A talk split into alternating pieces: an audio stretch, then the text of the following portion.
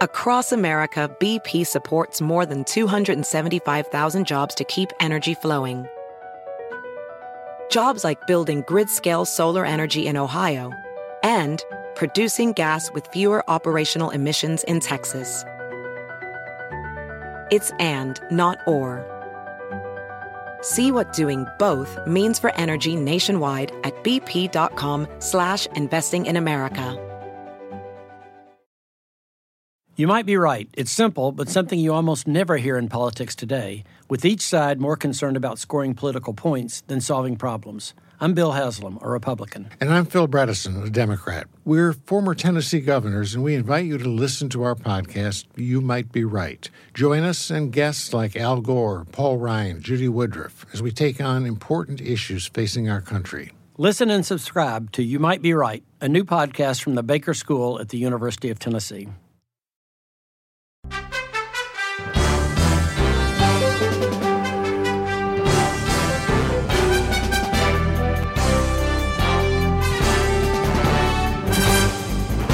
Hola, ¿cómo estás? Soy Fernando Espuelas desde Washington. Muy buenas tardes y gracias por acompañarme. Estamos terminando la semana juntos, es viernes por supuesto, entonces es tema libre en el programa. El número es 844-410-1020. Uh, quizás uh, tienes algo para decirme, quizás uh, leíste algo interesante hoy y quieres compartirlo, quizás tienes una pregunta o quieres debatirme. Bueno, eh, este es el día para hacerlo. El número es 844-410-1020. Ah, con mucho gusto, me encantaría escuchar tu punto de vista. Eh, me encantaría ah, responder tus preguntas. Y bueno, a lo que tú quieras hablar es tu tema hoy para elegir. 844-410-1020. Pero antes de ir a las líneas, quiero compartir contigo una historia que ah, realmente muy fascinante en el Washington Post que se publicó hace unas horas, hablando de ah, cuál es la agenda de Donald Trump en estos momentos. Y esto es eh, no simplemente algo curioso que sería interesante saber si se está cepillando los dientes todos los días y todo eso. No, esto es más profundo porque eh, efectivamente, Lindsey Graham, el senador de Carolina del Sur, que en su momento era el, a la mano derecha de John McCain, se convirtió en el mayordomo de Donald Trump y hoy dijo que no hay futuros en Donald Trump para los republicanos y que Liz Cheney, recuerda Liz Cheney, te vengo contando esta semana de ella, la congresista de Wyoming, que eh, sigue diciendo infelizmente, honestamente, la verdad que no hubo fraude electoral. Bueno, no quieren escuchar más la verdad, quieren escuchar la gran mentira de Donald Trump. Entonces, Lindsey Graham nos está diciendo que el futuro de los republicanos es Donald Trump. Ahora, eh, mm, quizás, eh, pero ¿qué es lo que está haciendo Donald Trump entonces en todo esto? Ah, bueno, eh, él está tratando de liquidar sus enemigos. no soy la primera persona que ha, dicho que hay una semejanza bastante bueno, curiosa entre una mafia y el entorno de Donald Trump, ¿no? Eh, la manera que él habla, la manera que él amenaza, la, bueno, la, falta de uh, acatamiento de las leyes, ah, una especie de actitud ah, de medio de pirata en, un buen día, ¿no? Pero em, eh, está ahora frente a un, un aparato que busca crear poder, mantener poder. Ah, y, recordemos que para Trump ah, el poder siempre está ligado, o, sus intereses siempre están ligados al dinero. Y como sin duda tú sabes, él tiene un, un ah, PAC, Political Action Committee, que es una estructura legal que le ha permitido eh, levantar cientos de millones de dólares en donaciones de gente que lo sigue. Y entonces a mediados que, mientras que él puede mantener ah, el interés en sí mismo y el, concepto de que él es el que maneja todo en, el Partido Republicano, eh, la gente le sigue mandando dinero. Así que uno nunca sabe dónde el interés económico y el interés político, ah, uno termina y el otro empieza. Sin duda están muy conectados y para él, ¿por qué no? ¿No? los reportes que hemos leído antes de esta historia del Washington Post Ah, dicen que él es un infeliz en Mar-a-Lago, que eh, se pasa el día viendo la tele, ah, jugando golf y llamando a los amigos y cada tanto emerge en una de estas fiestas que hay en Mar-a-Lago, o sea, pagan para hacer una fiesta ahí, ¿no? Y eh, hay un casamiento y él llega, ¿no? A saludar a los novios, pero se manda ah, un discurso ahí en medio de la fiesta y la gente aplaude y, él necesita ese tipo de atención. Pero eh, más allá de eso, él está buscando venganza y en particular eh, dándole eh, lo que es una golpiza política a los congresistas que votaron en contra del en el impeachment.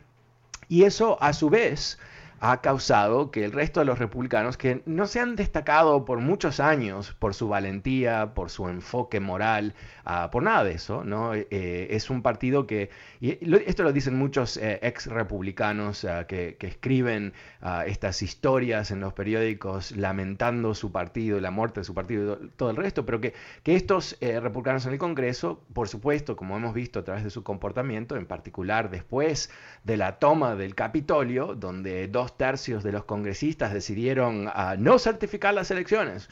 Eh, ¿Por qué? Porque Trump dijo que no era legítimo la, elección, no porque tenían evidencias, no porque podían desafiarlo, no porque tenían ningún tipo de eh, indicaciones reales, pero porque son parte de este, este movimiento que solamente busca mantenerse en el poder.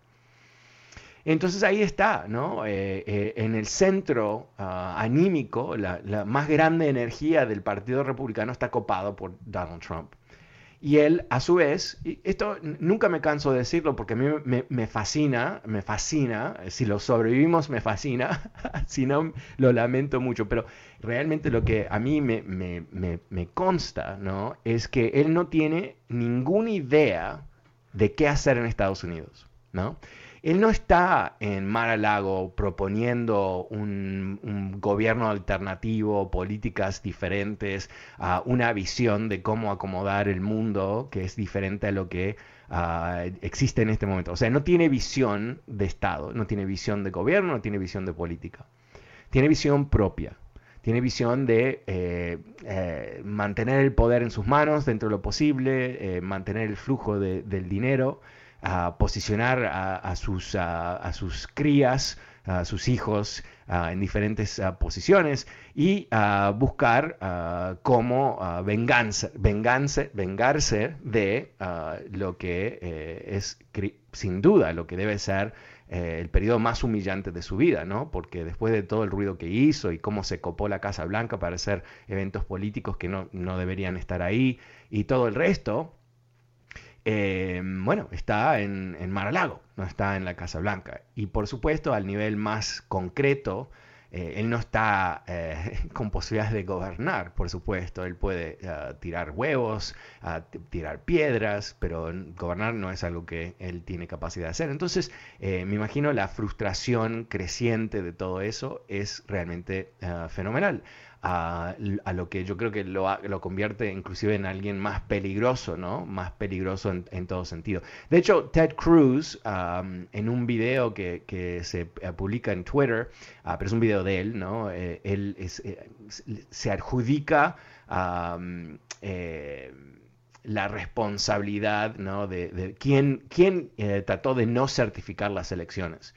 Y en este video, donde supuestamente lo están cuestionando porque él no fue suficientemente duro para parar la elección de Biden, en realidad él, él se adjudica ese liderazgo, ¿no? Él tiene un orgullo tremendo, ¿no? En algo que él como abogado entrenado en, en, Yale y Harvard sabe que no había ningún tipo de espacio ah, legal para hacer eso, no, no había ninguna justificación, no se podía justificar de ninguna manera y lo hizo después de la violenta toma del Capitolio, algo que eh, para otros eh, congresistas e inclusive senadores les dio la señal que algo mal había ocurrido, tenían que abandonar esa mentira ah, que ellos habían ah, propagado sin fin ah, en lo que es el, el, intento de, quedar bien con Donald Trump. Y bueno, lo fascinante también de todo esto es que ah, recordemos que uno de los elementos más básicos de este, eh, e, esta situación ah, con Donald Trump es que ah, los republicanos no tienen fórmula para escaparse de él. No tienen fórmula.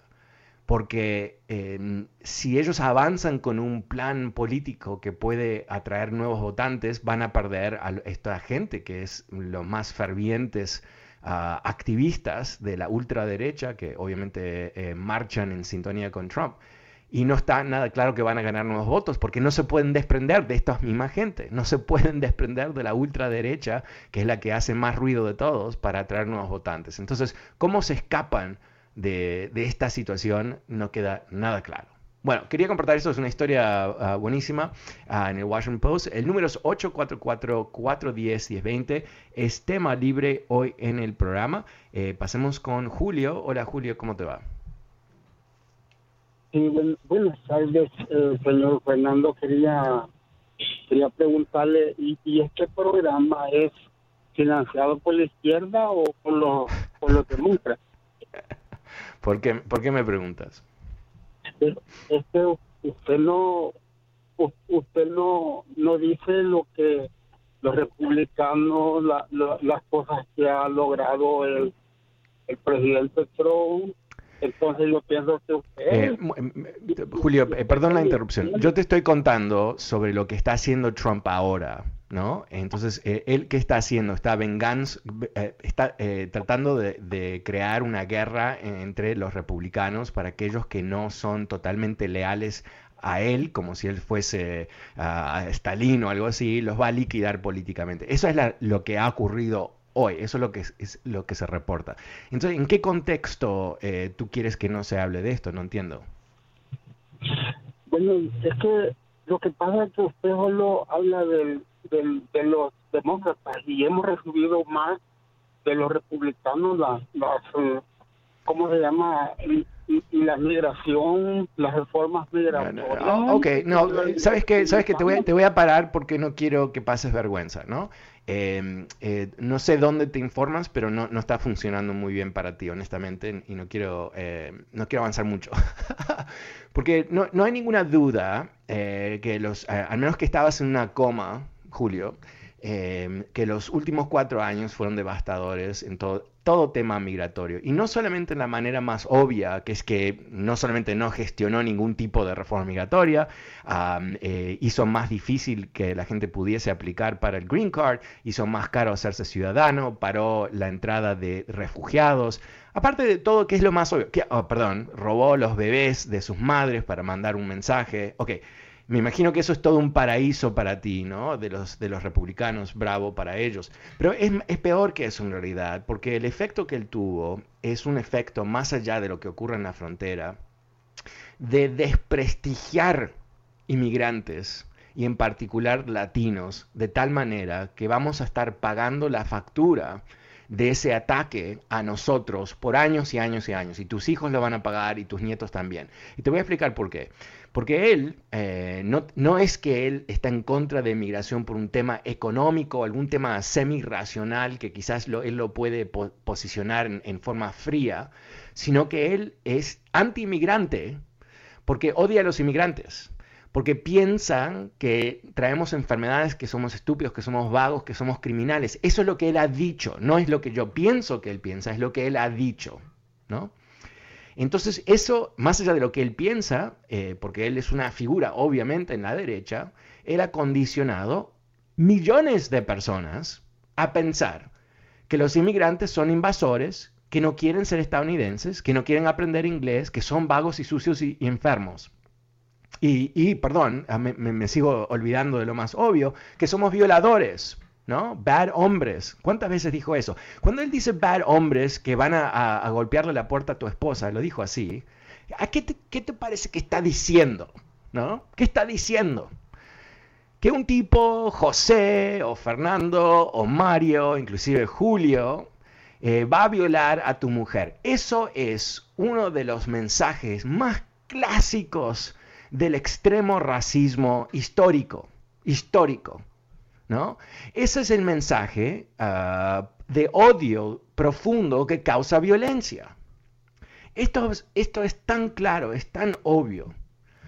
Y yo creo que cuando vemos a lo que logró Trump, y uno puede decir un fracasado de un término, perdió el voto popular en su primera elección y después perdió el voto popular tres veces por un porcentaje tres veces más grande en su segunda elección, es un loser, loser de primerísima línea objetivamente. Pero aquí estamos sometidos, ¿no? A este loser uh, fanático anti-inmigrante y tú me llamas para decir que recibimos cosas de los republicanos. Sí, recibimos palos, recibimos, recibimos racismo, recibimos. Eso es lo que recibimos. Y esto no es para decir que todos los republicanos son racistas ni nada por el estilo, pero los seguidores de Trump, aunque no quieren adjudicarse ese, esa etiqueta, ese estatus de, de odiar inmigrantes, es lo que tú haces, es lo que tú haces, lo tienes que hacer, porque, porque Trump lo exige como parte de su juramento de sangre, de odio, que es el, el, entorno total de su visión. Baja las escaleras, anunciar su candidatura. ¿Qué hace? Insulta a migrantes. Se enfrenta con un virus que como tarado total que es y arrogante tarado, que es la peor combinación, eh, trata de, esconderlo, ignorarlo y todo el resto, y en el momento que se descontrola, ¿qué hace? Genera toda una avalancha de odio contra inmigrantes asiáticos. O sea, esto no es sutil. ¿Por qué te parece que hay ataques por todo el país de viejitos eh, inmigrantes de Asia? Ah, de, mujeres. Eh, ¿Cuánto, en todo el país esto ha ocurrido. Es un escándalo. Es un escándalo. ¿Y de dónde salió eso? ¿De dónde salió eso? De Donald Trump. China virus, ¿no?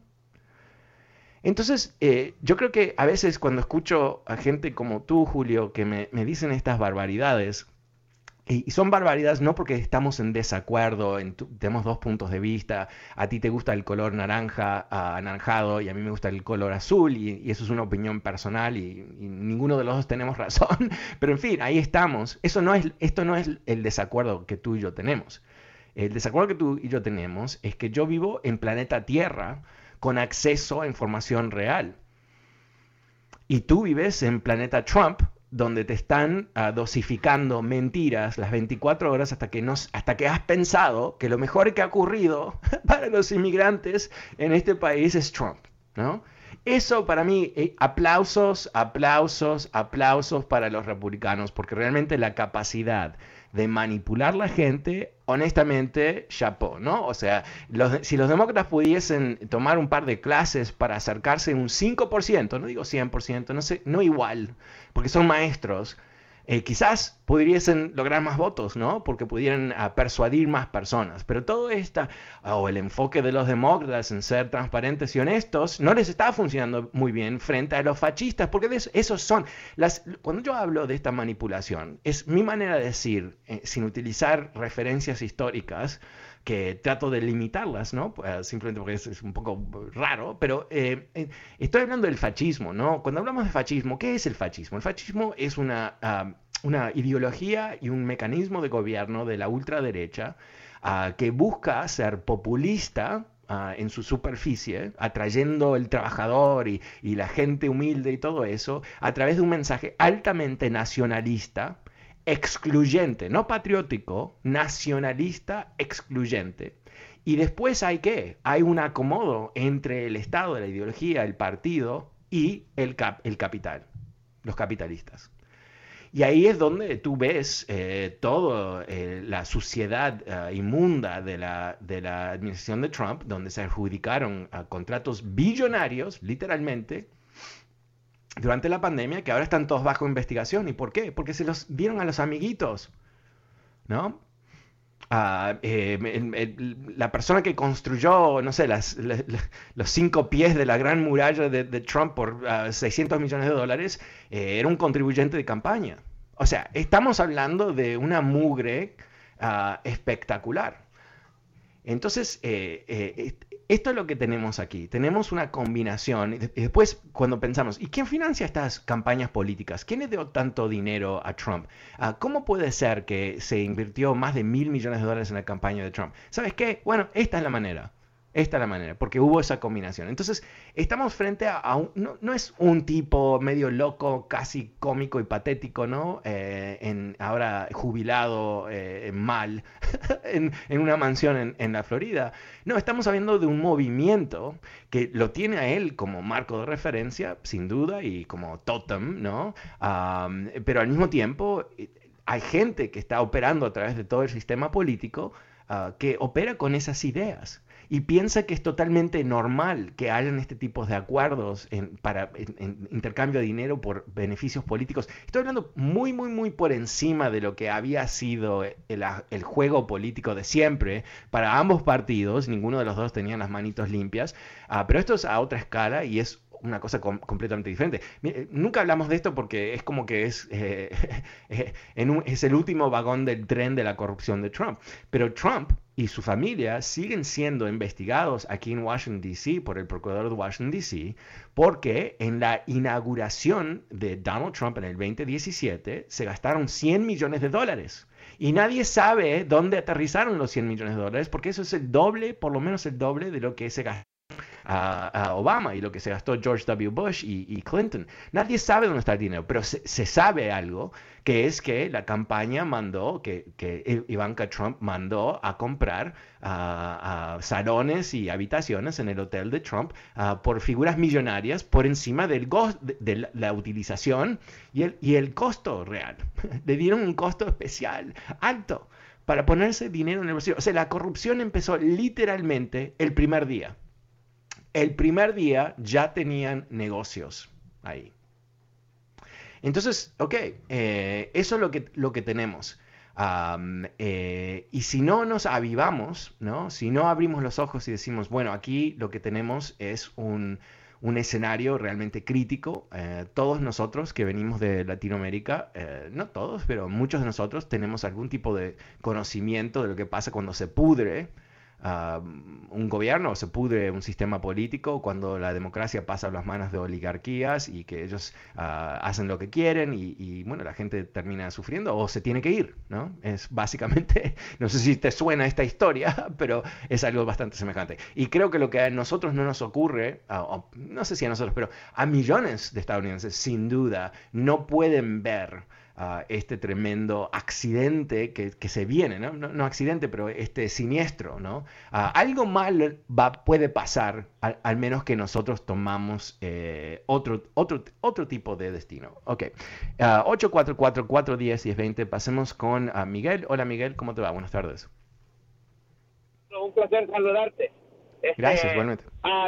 quiero, tengo dos puntos que decirte, no te voy a tomar tanto tiempo, Fernando, por favor. El primero es decirle a, Julio de que, si, que lea, que se informe, que si no se da cuenta lo que Donald Trump estaba haciendo de aceptar nada más a los millonarios de rusos que vinieran a nacer sus, sus que vinieran sus esposas a, a, los, hmm. a las riquezas que tiene Donald Trump, a los cuartos que él vende o renta, que si no se da cuenta él toda la corrupción que estaba haciendo, que solamente los rusos millonarios podían venir a que sus mm. esposas nacieran los niños aquí y, la, y ¿cómo se hay tanta corrupción personas las, las dejó a muchas familias las dejó sin que les robó el dinero que iban a construir uh, canchas de gol y las casas ahí en, en, Baja California y que después se desapareció el dinero que ellos pagaron y no se da cuenta de eso. Estas personas, este Julio es otro más ignorante que quiere echar mentiras también, igual que Donald Trump. La otra cosa que quería pedir, Fernando, eh, mi segundo punto es de que hay muchas personas que están hablando. Yo tengo ah. mucha familia en El Salvador, tengo muchos amigos y las cosas que están pasando en El Salvador es primera vez en tantos años que están pasando que nos sentimos orgullosos de tener un presidente que todo el mundo, la mayoría de, de países lo quieren porque es una persona honesta, querida y inteligente. Entonces, a mm. nosotros estamos orgullosos de tener un, presidente como Nayib Bukele, que está haciendo tantas cosas. aunque te, voy a parar porque se, se, acaba el segmento, eh, aunque es, es, cuestión, es cuestionable un poco eso, ¿no? Porque aparentemente recién fulminó a los jueces y los reemplazó con jueces amigos o jueces aliados, algo que en algunos ah, lugares de América Latina se ha visto muy mal como una ruptura institucional. Ah, pero eh, me quedo sin tiempo en este segmento. El número es 844-410-1020. Es tema libre hoy en el programa. Llámame y cuéntame qué estás pensando. Vuelvo enseguida. No te vayas. Una pequeñísima pausa.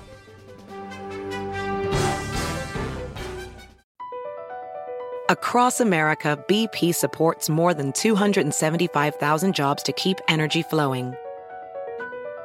Jobs like building grid scale solar energy in Ohio and producing gas with fewer operational emissions in Texas. It's and, not or. See what doing both means for energy nationwide at bp.com slash investing in America. You might be right. It's simple, but something you almost never hear in politics today, with each side more concerned about scoring political points than solving problems. I'm Bill Haslam, a Republican. And I'm Phil Bredesen, a Democrat. We're former Tennessee governors, and we invite you to listen to our podcast, You Might Be Right. Join us and guests like Al Gore, Paul Ryan, Judy Woodruff, as we take on important issues facing our country. Listen and subscribe to You Might Be Right, a new podcast from the Baker School at the University of Tennessee.